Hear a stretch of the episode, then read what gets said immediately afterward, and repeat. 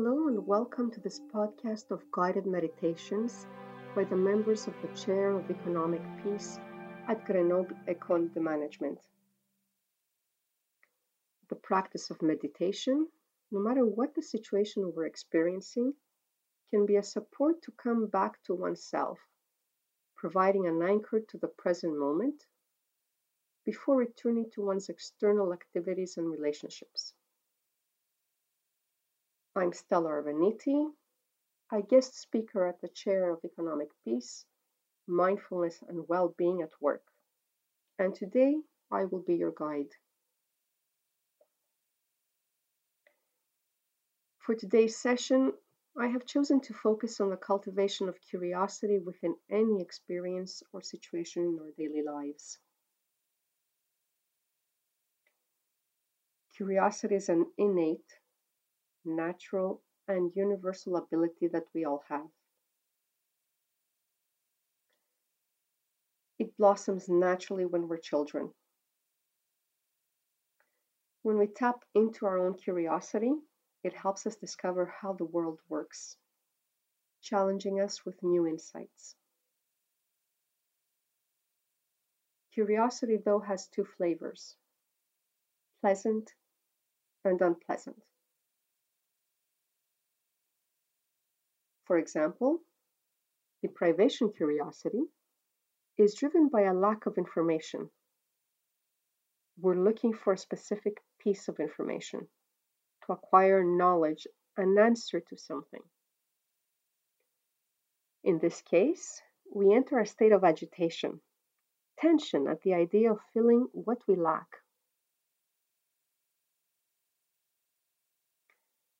Another dimension of curiosity is more about the journey, an open exploration that doesn't stop at obtaining a result, but where we let ourselves discover with a new look, driven by a relaxed interest. This type of curiosity is piqued when we become, well, interested in learning about something.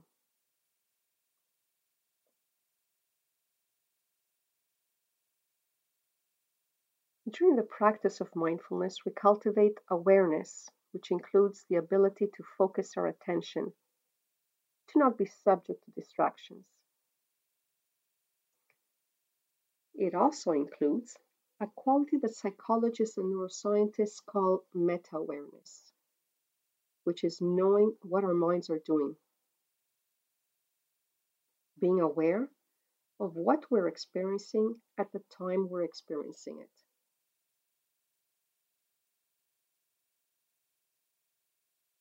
Awareness, along with curiosity, allows us to have an insight, a curiosity driven investigation, so as to better perceive the narrative we all have of ourselves, how we identify with ourselves, how it defines our reality, and how it may constrain us.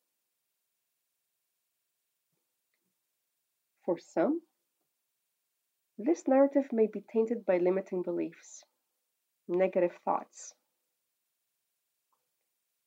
Insight allows us to perceive it for what it is a constellation of thoughts, of mental fabrications. It gives us the opportunity to change our relationship to it, and hence we may foster more inner space releasing our potential qualities and leading to an increased well being.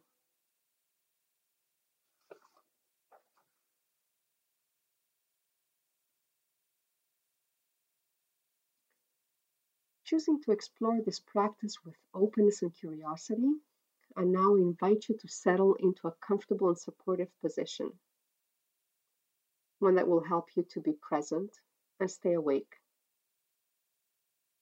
It's up to you whether you prefer to sit, stand, or lie down.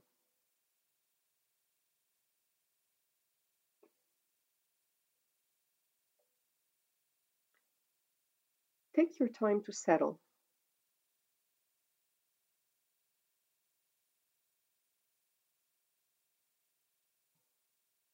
You may keep your eyes open if you wish, closed, or simply allowing the gaze to drift to the floor.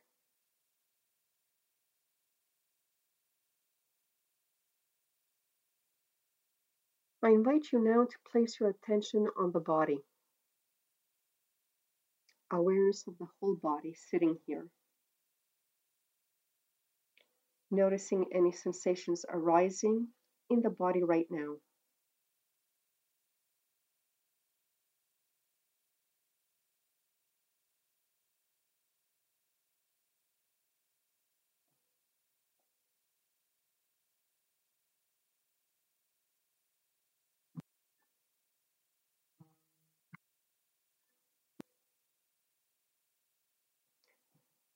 Perhaps awareness of the points of contact of the body, the feet, the legs, the buttocks, with the support, the chair, the floor, the cushion, or the meditation bench.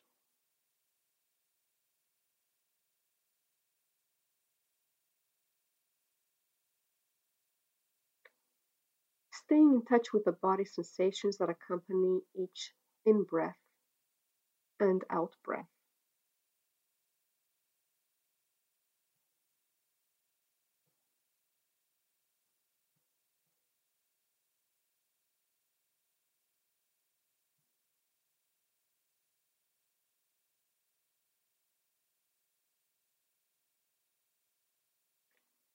Awareness perhaps of possible tensions or a relaxation in the body.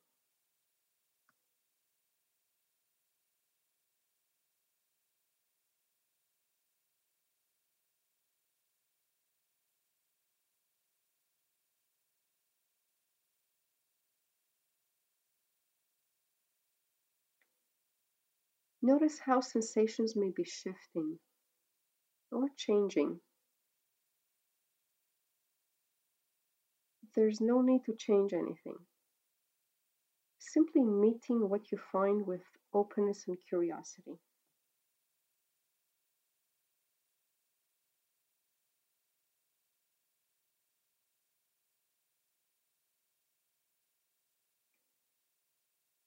Perhaps there's a warmth or a coolness in the body or in certain parts of the body.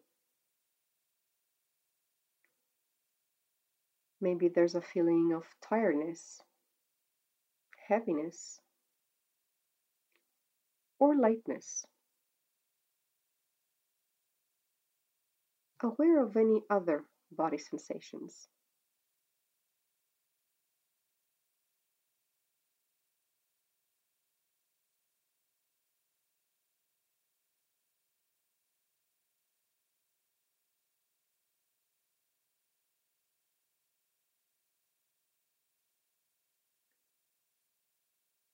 Awareness of possible pleasant or unpleasant sensations, or awareness of the absence of sensations in the body. Just notice.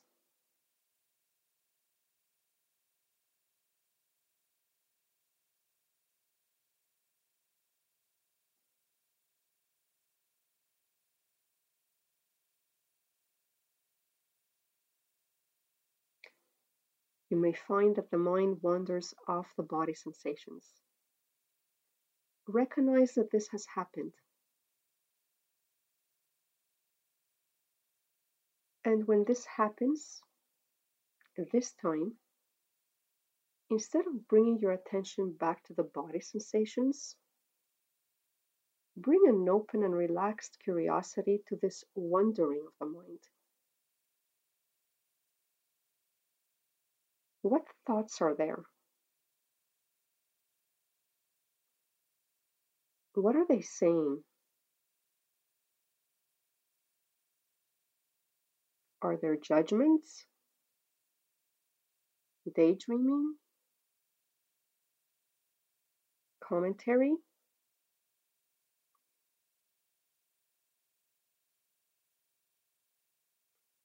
How much of it is real?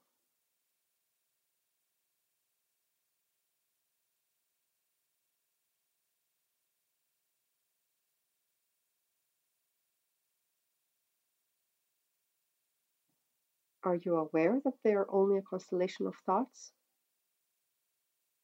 Mental constructions? Not truths.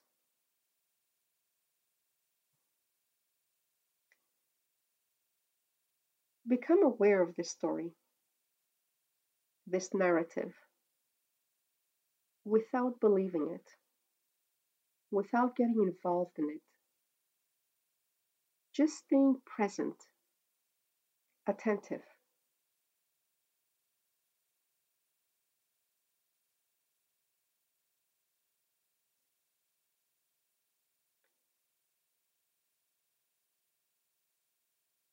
Through meditation, we develop an awareness that, combined with curiosity, allows us to revisit and explore the narrative we have of ourselves. If thinking is real, the contents of our thoughts are not reality itself, but reflections and interpretations of reality.